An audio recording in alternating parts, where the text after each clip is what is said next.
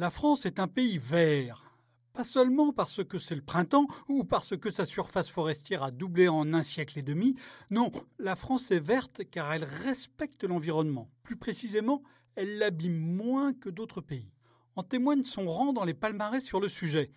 À en croire l'édition 2018 du plus ancien classement, l'indice de la performance environnementale de l'Université américaine de Yale, la France est tout bonnement deuxième sur 180 derrière la Suisse, mais devant tous les autres pays avancés comme le Royaume-Uni 6e, l'Allemagne 13e, l'Italie, le Japon, les États-Unis 27e et très loin devant la Chine 120e et l'Inde. La performance tricolore est particulièrement remarquable sur le gaz carbonique, le fameux CO2 devenu l'unité de référence pour la pollution de l'air engendrant le fameux effet de serre et donc les changements climatiques. En termes d'émissions de CO2, la France est le meilleur élève de l'Union européenne qui est elle-même la meilleure élève du monde estime Philippe Charlez, un expert qui vient d'écrire un rapport sur l'énergie en Europe pour l'Institut Sapiens.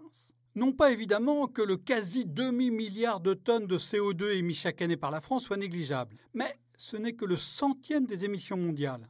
Et la quantité qu'elle a émise a baissé d'un tiers depuis 40 ans, davantage que pour l'Union européenne, un quart, tandis qu'elle augmentait de 10% aux États-Unis et de 600% en Chine. Encore plus fort, la France a une production moins polluante que la plupart de ses voisins. Son économie est écologiquement efficace, ou, plus précisément moins néfaste pour l'atmosphère. D'après les calculs de la Banque mondiale, elle émet 114 grammes de CO2 par dollar de PIB. Parmi les pays avancés, seule la Suède fait moins, avec 96 grammes. Le Royaume-Uni est à 160, l'Allemagne à 190, les États-Unis à 300. Mais si la France est verte, ce n'est pas par vertu. Deux causes majeures expliquent cette verdeur et émasquent au passage bien des noirceurs. Par exemple, trop de logements sont des passoires thermiques, le trafic routier ne cesse d'augmenter, etc. La première cause, c'est la faiblesse de l'industrie française.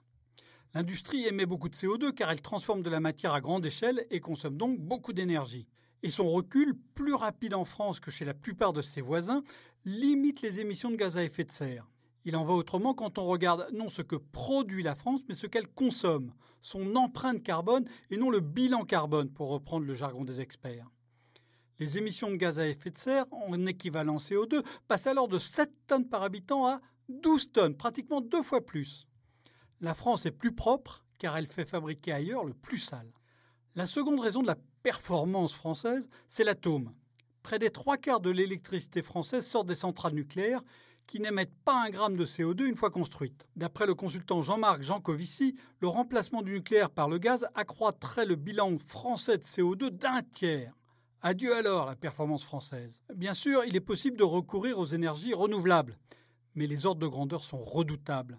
Pour remplacer les 58 réacteurs français, il faudrait par exemple monter plus de 100 000 éoliennes au vu des performances du parc existant. Et le vent ne soufflant pas tout le temps, il faudrait aussi des douzaines de barrages équipés de pompes qui constituent actuellement l'outil le plus efficace pour stocker l'énergie.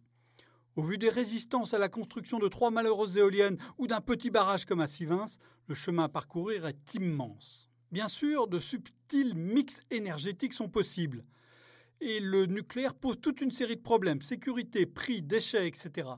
Mais si la France veut rester verte et prospère, elle devra rester largement nucléaire, au moins dans les prochaines décennies. Ce qui suppose de décider au plus vite des investissements massifs d'entretien, de construction et aussi de recherche orientée vers les mini-centrales de demain. C'est loin d'être acquis, et pour les écolos canal historiques, pareil choix relève de l'inconcevable. Retrouvez tous les podcasts des échos sur votre application de podcast préférée ou sur leséchos.fr.